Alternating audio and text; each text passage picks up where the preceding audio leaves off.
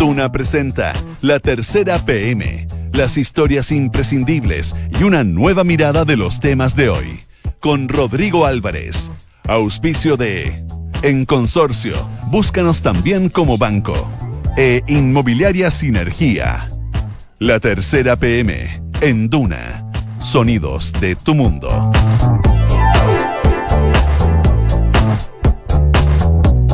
Dos de la tarde con dos minutos, dos con dos. ¿Cómo les va? Buenas tardes, bienvenidos a esta edición de la tercera PM, jornada de día jueves acá en Santiago de Chile, la capital del país, que por este rato tiene 16 grados de temperatura, está soleado algunas nubes ahí en el sector oriente, pero no nada más que aquello. Para la tarde la máxima podría llegar hasta los 17 acá en la región metropolitana. Es jueves, hay bastante información que revisar en esta edición a propósito de lo que trae desplegado hace pocos minutos la tercera PM y por cierto, que le contamos de inmediato los títulos de esta jornada.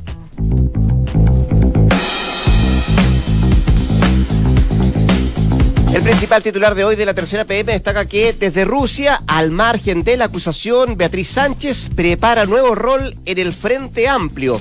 Uno de los principales titulares que destaca hoy día la tercera PM, que también se hace cargo Greta, columnas y asesorías. ¿Qué ha sido de la vida de Cristian Lavé, recién condenado, exalcalde de la comuna de Providencia?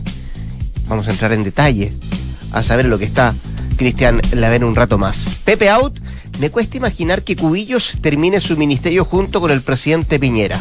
Es la palabra del vicepresidente de la Cámara que ha sido bien cuestionado a propósito de su voto y hoy día tuvo además un encontrón bien fuerte con algunos parlamentarios también del Partido Socialista. Eh, le contamos también de otras informaciones que destaca hoy día la tercera PM. Paranoia por el Joker en Estados Unidos. El estreno del Guasón pone en alerta a la policía polémica ha generado el estreno de esta película mañana en Estados Unidos, hoy día acá en nuestro país.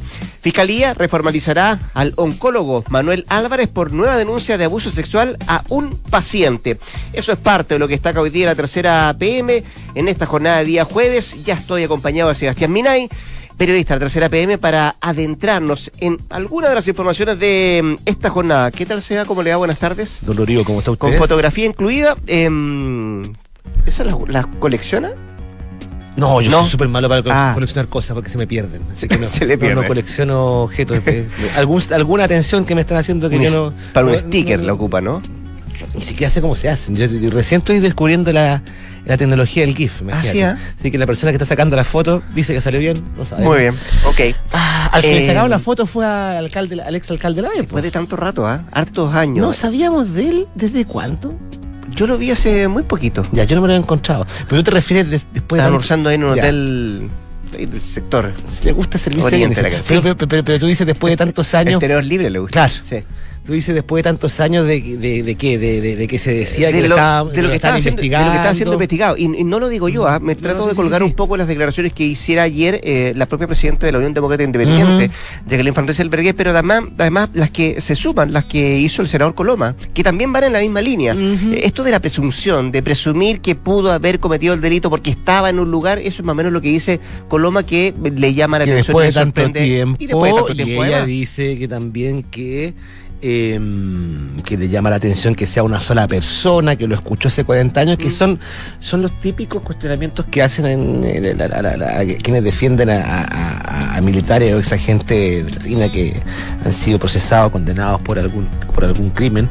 en el caso del exalcalde de la B, claro, se, se había dicho, se había comentado mucho durante años pero nunca había pasado esto en la sentencia con prisión efectiva. Ahora, aclaremos que es una sentencia que se conoció ayer, de primera instancia. Sí, se queda todavía Hay otros dos de apelaciones, claro. Que puede tomar Antes de que llegue, por cierto, a la Corte Suprema. Pero nos recordó mm. es lo que la figura del alcalde eh, tantos años en Providencia eh, era prácticamente inamovible. Moro y Cristiano, más allá de que haya sido oficial de la DINA y siga siendo pinochetista, yo creo que todos hemos escuchado alguna vez gente que no es de derecha, que reconoce que eh, la gestión municipal de él era, era destacable, que era eficiente, hacía funcionar la comuna, yo se lo mm. escuchaba gente de izquierda. Pero claro, no habíamos olvidado del alcalde, del exalcalde que está en La Vega Galilea, así que hoy día nos propusimos eh, ver qué había sido su vida. ¿Y en qué está? Mira, yo, yo otras veces hablaba con él cuando trabajaba en otro medio que no voy a nombrar. Eh, hablaba de vez en cuando con él. Y mm, hoy día no me puedo comunicar con él, pero sí con gente muy, muy, muy cercana a él. Él está, bueno, me contaba su su abogado que está en Espejo, que es un militante UDI antiguo de la época del caso Spinner, cuando Pablo Longuera tenía este grupo de investigadores paralelos. Bueno, Espejo sigue. Hay una vuelta de ahí porque Espejo conoce a Cristian Lavé desde. fue asesor jurídico suyo en la Municipalidad de Providencia. claro, trabajó muy claro, con él, sí. Claro, y, los dos son muy leales De hecho, cuando Cristian Espejo se hizo famoso, porque recordemos, el caso Spinner, Longuera desplegó un montón de gente para desacreditar las denuncias que involucraban a Jovino Novoa y entre ellos, eh, Cristian Espejo se le culpó en su momento haber pagado un millón de pesos para obtener el dedo Gemita Bueno. Mm. Él lo negó, después Gemita Buena terminó reconociendo que era todo, todo, todo mentira. Todavía no hace una película sobre eso, pero en fin. Y esa vez... No, que viene. Sí, sí, sí. El guion hecho dice por ahí. Y esa vez ahí, Cristian Lavés se negó a despedirlo. Dice que todo el mundo le, decía, oiga, tiene que despedir a este señor. él, él, él, se cuadró con él. Y Espejo me contaba que... Eh, Cal de la está repartido militarmente hablando en tres frentes. Uno vive su jubilación, pero un hombre inquieto, no le gusta quedarse tranquilo. Eh, está dedicado a asesorías, tiene contratos con asesorías municipalidades, no sé a cuántas. Es mucho, parece que él está viviendo mucho del, de la fama que le dio ese buen gestor municipal. Mm. Así que tiene sus contratos con municipalidades y tiene también, eh, hace talleres. Voy por parte de los contratos municipalidades. Yo, yo por lo menos sé de dos, de, de Pirque y de Colina. Pregunté si en Providencia su ex comuna tenía algo y me dijeron que no.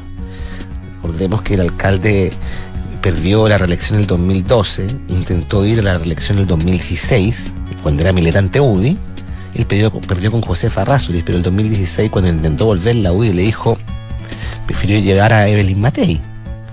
Claro. Y ahí hubo una cosa, claro, y ahí hubo una cosa bien amarga, porque mm. en nuestro episodio en que eh, los UDI que están a la derecha de la derecha, eh, después lo, lo, atesoran amargamente como que se traicionaron los principios, prefirieron los votos en vez.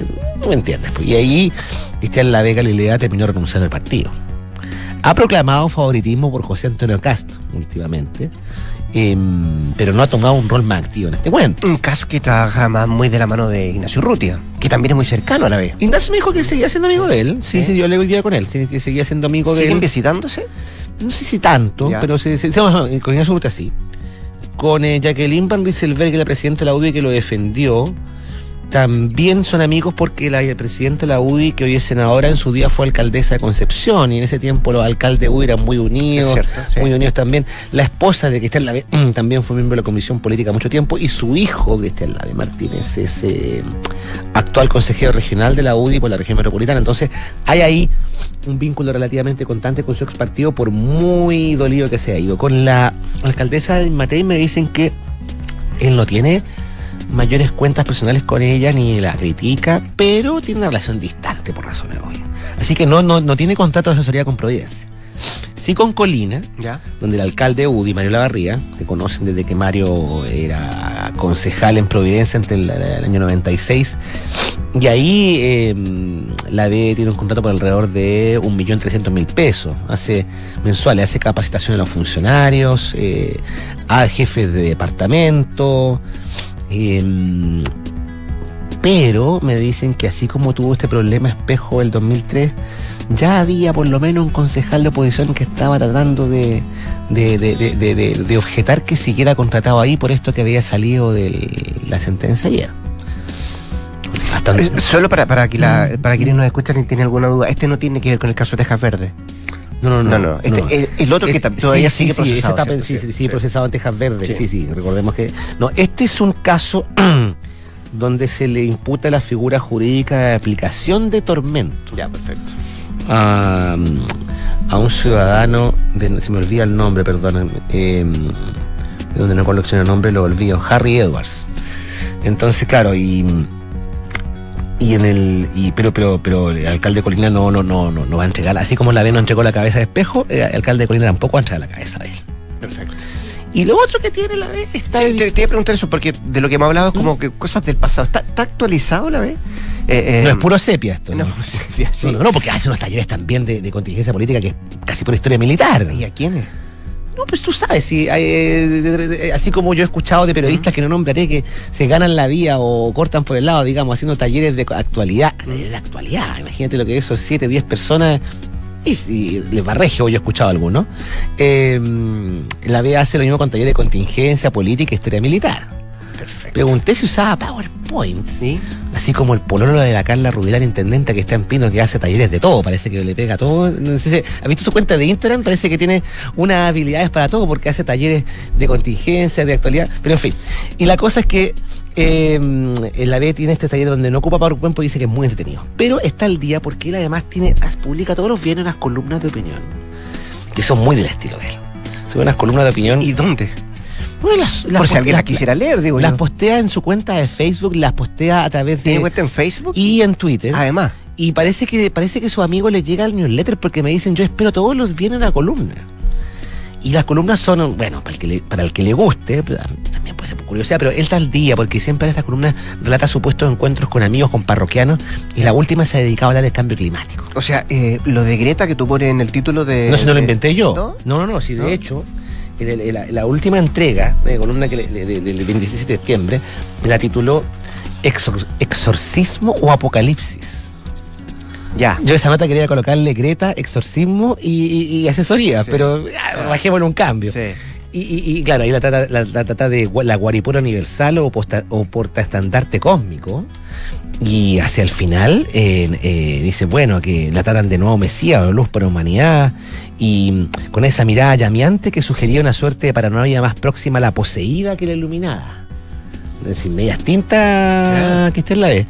Y dice que cierra esa columna con una frase que yo la rescaté porque dice, debería exigirse a, este, a que a este angelito caído, tan cordialmente invitado por el presidente de la COP25, se le haga primero un exorcismo, a ver si después no evitamos apocalípticos dolores de cabeza. O sea, con las cosas bien claras, eh, el exalcalde y, muy actual, además. Actual, actual, en la vereda que sea, pero actual. Yo creo que va a estar más cerca de la, de la, del, del, discurso de los empresarios que creen que la COP25 es, el infierno más que aquellos que están con Greta, pero como decía un viejo amigo mío, la libertad es libre. Don Sebastián Miray vino a contarle a usted eh, en lo que está. Eh, Cristian Lave hoy día, recientemente sentenciado en primera instancia tres años de prisión por aplicación de tormentos en el año 1973. Insisto, primera instancia todavía en otro proceso, él puede apelar, pero esto puede molestarle un poco a, a quien fuera alcalde de la comuna de Providencia. Seba, gracias, que esté muy bien. Rodrigo. 2 con 13. Estás en la tercera PM con Rodrigo Álvarez. Antes de pasar a nuestro siguiente tema, yo les cuento que usted puede encontrar su futura inversión en Sinergia José Pedro Alessandri de Sinergia Inmobiliaria. Departamentos, estudios, un dormitorio y dos dormitorios y dos baños desde 3.350 UF. Anda y conoce y los puedes encontrar además en easyenergia.cl. Don Andrés Muñoz, periodista también de la tercera PM, junto a nosotros nuevamente para contarnos de lo voy a poner así, ¿ah? la, crónica tiene otro título, el que tú, el que tú le pusiste, desde Rusia al margen de la acusación, Beatriz Sánchez prepara nuevo rol en el Frente Amplio. Aterrizan, entiendo, el sábado en la mañana, o sábado al mediodía. Exacto. Viaja mañana desde Rusia eh, y viene a participar además del Congreso em, del, Frente Amplio que es este fin de semana, si no me equivoco. El Congreso Estratégico, claro. así es, Congreso Estratégico. Sí, que prepara sus conclusiones, un congreso que se realizó durante varios meses. ¿Cómo te va, Andrea? Muy bien, muy bien, muy bien, muy bien, muy bien. Eh, ya esperando que termine la semana, pero que un eh, es claro, Beatriz Sánchez llega el sábado en horas de la tarde eh, y eh, lo que me podían decir hoy día es que podría alcanzar a participar de las actividades que el Frente Amplio organizó para, tanto para el sábado como para el domingo y que tienen que ver con el cierre del Congreso Estratégico. Entiendo que tiene hora para su exposición, 17 horas del sábado. Mira, estás más informado que yo. no, no, Mira. lo leí ahí en la tercera ah, muy bien, muy bien, muy bien. Eh, claro, ah, me decían hoy día de que se quiere que, alcance a llegar el sábado, pero que está muy seguro de que el domingo sí de un punto de prensa acompañada por varios parlamentarios del Frente Amplio, para dar un puntapié inicial o retomar un poco, si se quiere decir, eh, el rol que desde el bloque se le había encargado hace un tiempo que era de asumir un rol más protagónico tanto para la elección del próximo año, la elección municipal y de gobernadores del próximo año, como, pero como también eh, ser una especie de vocera del Frente Amplio eh, de cara ahora a lo que venga en términos de la contingencia ¿Eso nacional. ¿Están así? ¿Va a ser formalmente la vocera del Frente Amplio el domingo o, o todavía lo están lo que, pasa es que, lo que pasa es que por lo que pude conversar con algunos parlamentarios, ah. eh, nadie le quiere poner como la vocera, así como ser tan categórico y decir que va a ser la única. Eh, sí se habla de que va, de que tiene que empezar a tomar un rol más protagónico, eh, comentar, por ejemplo, qué, qué, qué, va a pasar con la votación de las 40 horas, me imagino que es lo que por ejemplo, un hecho político que viene pronto, y eso efectivamente se le está pidiendo desde algún, de un sector, de varios sectores del Frente Amplio, de que la candidata o posible candidata presidencial del bloque eh, tome un rol mucho más activo. ¿Le estará permitido a Beatriz Sánchez hablar de su futuro, más allá de ser vocera del Frente Amplio? Sé que efectivamente es así. Eh, lo pregunto al punto de vista de lo que han arrojado las últimas encuestas. La siguen posicionando a ella en el primero o segundo lugar. Eh, y su nombre, como tú bien decías, sigue sonando como posible candidata presidencial, como también posible gobernadora. Candidata gobernadora por Valparaíso. Por Valparaíso. Eh, y me imagino que ella, al ser vocera, tendrá que responder esa pregunta, supongo. Yo, creo que a diferencia, por ejemplo, de eh, otros candidatos o posibles candidatos que tienen que empezar a definirse por estos días, porque eh, ya, ya sea que tienen un cargo ministerial, intendente, eh, ella no, lo que pude conversar hace algunas semanas con dirigentes del Frente Amplio, que Sánchez no tiene apuro en este sentido, ¿no? Eh, la campaña para ser una posible candidata a gobernadora partiría el próximo año eh, y todavía una definición en ese sentido podría alargarla un poco más. Yo creo que evidentemente la prensa va a estar muy interesado de que ella se defina lo antes posible, pero no creo que haya una definición todavía. Es lo que al menos me decían.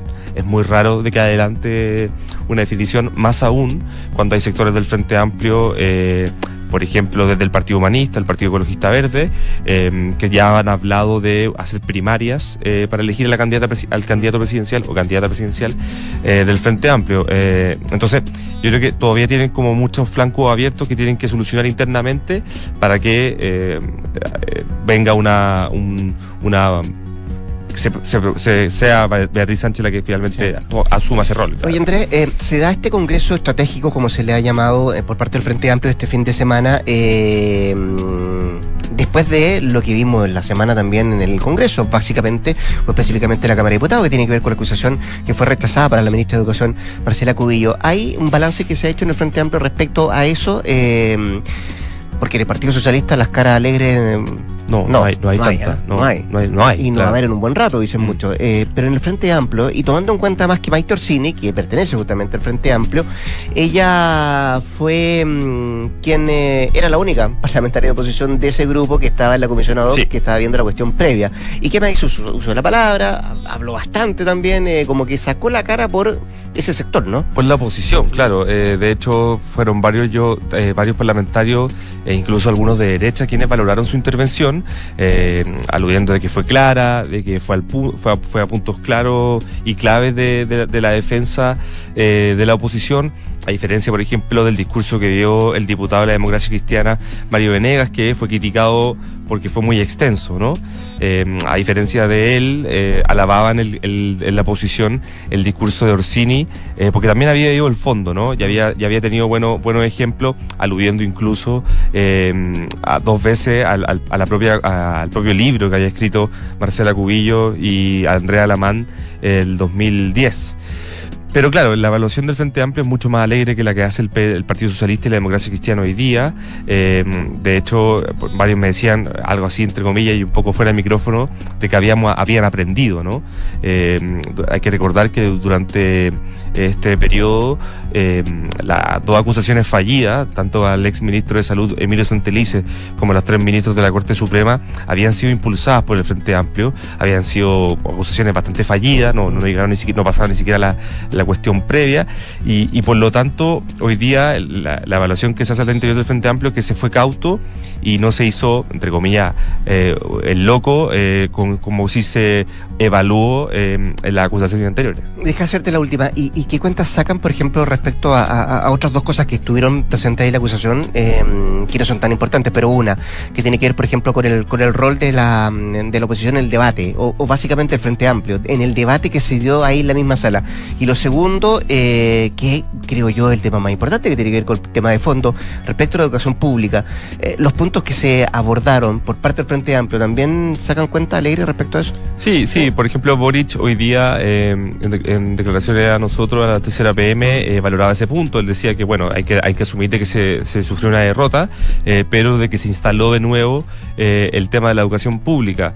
un poco más crítica frente a la oposición fue Camila Rojas, diputada del Frente Amplio del Partido Comunes, quien criticó duramente la oposición diciendo de que hay que asumir de que ya no existe una sola oposición, de que hay varias oposiciones, por así decirlo, y que eh, el hecho y el error más garrafal eh, es pretender de que eh, se una la oposición en base a un solo a una sola persona que era en este caso contra contra Marcela Cubillo. Entonces yo creo que igual el Frente Amplio efectivamente por así decirlo salió jugando se le viene ahora en términos de desafíos más importantes con la vuelta de, con el regreso de Beatriz Sánchez. Eh, y claro, las dagas que aparecen en estos casos van a venir más, yo creo, desde el Partido Socialista y la Democracia Cristiana. Gracias. ¿eh? No tanto en el, frente, pero las dagas internas, por así decirlo. Ya, pues vamos a ver qué pasa este fin de semana en este mm, Congreso Estratégico del Frente Amplio y cuál es el rol que asume en definitiva eh, Beatriz Sánchez. Don Andrés, como siempre, muchas gracias. Que esté muy bien. Dos de la tarde con 23 minutos. En Duna, escuchas la tercera PM con Rodrigo Álvarez.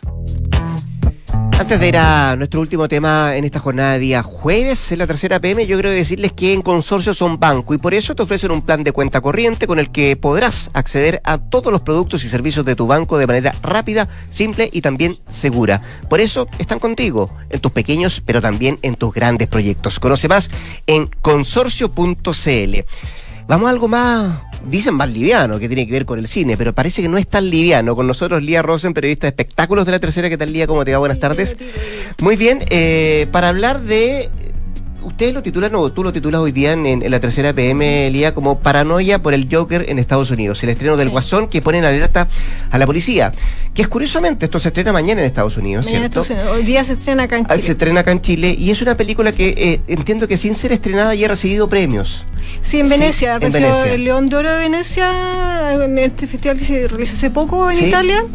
Y desde antes ya estaban aplaudiendo a Joaquín Phoenix por su papel, porque se presentó en ciertas partes ya la película hace mucho tiempo y todos aplaudían su actuación. Eso por una parte. Y lo segundo es que sin, sin estrenarse tampoco ya ha generado mucha controversia porque dicen que es una película que de alguna u otra forma glorifica la violencia y eh, temen eh, muchos que pueda eh, generar o llevar a jóvenes a cometer actos de violencia hagamos un poco de historia de por qué está este temor y, si efectivamente la película es tan violenta como, como se ha criticado. Eh, en cuanto a la violencia ¿Mm? de la película, no es, no es más que otras películas recientes como la John Wick ¿Ya? con Keanu Reeves, que es un asesino a sueldo. Pero yo creo que aquí eh, se cruzan dos cosas. Que Joker, el personaje del cómic de DC Comics, es un personaje que ha despertado mucho fanatismo a través de los años hay grupos de jóvenes que los tienen como de Batman, claro. el archienemigo de Batman desde los años 40. Mm. Y mm, aparte de eso, estamos hablando que se presenta en una sociedad que siempre está con el temor de que ocurran más mm. asesinatos masivos que han ocurrido a través del tiempo. Y en este caso se nos presenta a este archienemigo de una manera que es completamente diferente como se ha presentado hasta ahora en el cine como con Jack Nicholson en la, de Tim Burton y después con Heath Ledger. Ahora tenemos a un personaje que deja la parte de la caricatura y se acerca más a una persona, entre comillas, normal. Yo creo que ahí está como la clave de esta película, que en el fondo se está en una ciudad gótica, pero una ciudad gótica que es muy similar a un Nueva York. Mm. A Nueva York de, puede ser de ahora, aunque también está a fines de los 70. Entonces, que te pongan a este personaje como un ser más humano, que tiene una razón para llegar a ese punto de violencia, yo creo que es como el gran miedo porque puede no solo llegar a quienes lo, conocen, lo humaniza, y, de alguna forma, forma entrega argumentos de por qué llega a ser lo que es. Sin contar más de la película, te, cuento que porque no puedo spoilearme. claro. Eh, acá eh, se llama Arthur Flick, es una persona que te presenta que igual tiene un problema mental, pero hasta ahora ha desarrollado una vida normal, entre comillas también, que cuida a su madre, que es mayor y que se desempeña como payaso, tal haciendo representaciones, no sé, pues en hospitales o cosas así. Y hay un pequeño momento de, la película en que él accede a un arma. Ya. Tú, tú ya te puedes imaginar qué puede suceder después. Mm. Pero como te lo presentan acá, es como la reacción a una sociedad que no comprende a este personaje, un mm. personaje que tiene problemas mentales, pero no por eso anda atacando a la gente todos los días, sino que la sociedad en el fondo se convierte en un caldero del cual emerge este personaje. Si te, das cuenta, se aleja mucho de lo que es el cómic en sí y te lo pone como alguien que está puede estar aquí y ahora. Y le da un referente a su accionar. Eh, entiendo que son los familiares de las víctimas de aquel atentado del 2012 de Aurora, eh, donde murieron 12 personas, si no me equivoco, eh, las que más han sacado la voz en esto y han pedido de que no se mm, lleve adelante el estreno, ya están en contra de esto. Eso fue el estreno además de una película. Un link directo con el Joker, porque esto ocurrió en Aurora, que es Colorado, cuando se estrenó la mm, Batman, la tercera. El Caballero de la Noche Asciende. Sí, Y aunque el fiscal que siguió la causa después lo negó, se supone que este, esta persona que cometió los asesinatos dijo yo soy el Joker mm. y cometió el asesinato. En el fondo entonces, para estas personas, el que nuevamente el Joker aparezca en una película y como el principal protagonista, eh, trae a la palestra y, todo ese miedo, y todo ese, mm, ese drama que marcó sus vidas. Y lo que no querían es que Warner em, como que, no sé, diera como mm, el visto bueno Perfecto. A, este personaje que para ellos es el, que gatilló estos asesinatos. Entonces fueron, ellos mandaron una carta en que pusieron todo esto, pero Warner lo único que hizo fue decir que, claro, mm. que claro, ellos no estaban a favor de asesinatos ni nada de eso y que han dado plata para mm, ir en contra de este tipo de actos pero que no iban a echar atrás nada de eso. Lía, entiendo que no se ha recibido ninguna amenaza puntual. No, mira, eh, pero se están tomando precauciones. la policía de Nueva York y Los Ángeles reconoció que está poniendo más más personal en las calles y específicamente afuera de las salas de cine, pero hasta el momento no han recibido ninguna amenaza real. Ya, pero, se van a tomar providencias de qué tipo? ¿Se van a poner más gente, eso sí. Eso hay que hace un par de semanas también, eh, no, se supo, pero los militares de Estados Unidos mm. lanzaron como una velada advertencia de que igual estuvieran alerta, como de manera general, claro. Es que tienes que pensar que igual estamos, no estamos hablando de nuestro país, estamos hablando de Estados Unidos, un país que, ha tenido desde hace años problemas de las armas, Hay una polémica instalada hace mucho rato y, a propósito de quién puede acceder a las armas en ese país. Y que no sé si tú sabes que existe un grupo también que se hace llamar los incels, ¿Mm? que son los célibes a su pesar, que tienen como una organización a través de internet y siempre están ligados con matanzas masivas. Y, este, el mismo de la matanza Aurora está relacionado con ellos. Mm. Entonces hay todo un cuento entre este grupo, el temor de lo que ya pasó, que tengan acceso a las armas y que, como te decía antes, ahora Joker te lo presenten como una persona comillas, que puede estar aquí, que puede ser más normal y que tiene un porqué de su accionar. ojalá podamos hablar nuevamente, pero de cómo le fue la taquilla, de, que efectivamente cuánta gente fue a verla, eh, de la crítica, eh, si efectivamente es una buena película o no, y no terminemos hablando de situaciones que, por cierto, todos quieren eh, evitar. lo único que quiero agregar que igual yo la vi, como película es muy buena, pero está bien que se abra un debate en torno a este personaje. Ah, Mira, Lía Rosen, periodista de espectáculos de la tercera, estuvo acá en la tercera PP. Gracias, que esté muy bien. ¿eh? Y cuando son las 2 de la tarde con 30 minutos, con esta información, con este dato, si usted no ha ido a ver la película, vaya a verlo hoy día, se estrena acá en nuestro país. Eh, ponemos punto final a esta edición de la tercera PM. Le invitamos, le recomendamos, le sugerimos que se quede en nuestra sintonía acá en el 89.7. Ya llegan las cartas notables. A las 3 de la tarde, sintonía crónica. El capítulo de ayer se lo contamos de nuevo. Que lo pasemos bien. Buenas tardes.